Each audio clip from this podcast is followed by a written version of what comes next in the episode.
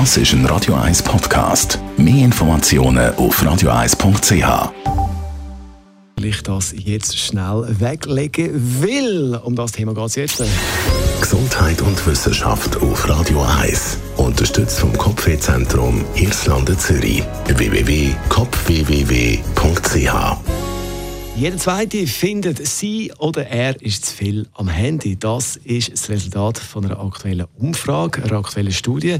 Bei den Jungen in der Schweiz sind es noch deutlich mehr. Zwei Drittel von den 25- bis 34-Jährigen finden selber, sie schauen zu viel auf dem Handy-Display. Darunter auch ein paar, die sagen, sie wachen sogar in der Nacht auf, um nochmal das Handy zu kontrollieren, ob vielleicht eine neue Nachricht reingekommen ist.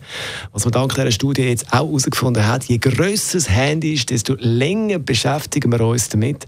6% haben gesagt, sie hätten schon mal körperliche Probleme bekommen wegen dem Handy, Sehschwierigkeiten, 5% Kopfweh oder die Finger von weh tun.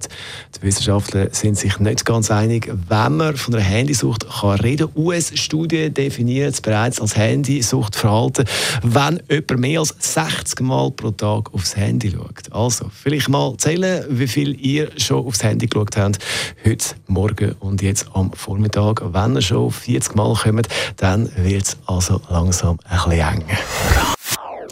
Das ist ein Radio 1 Podcast. Mehr Informationen auf radio1.ch.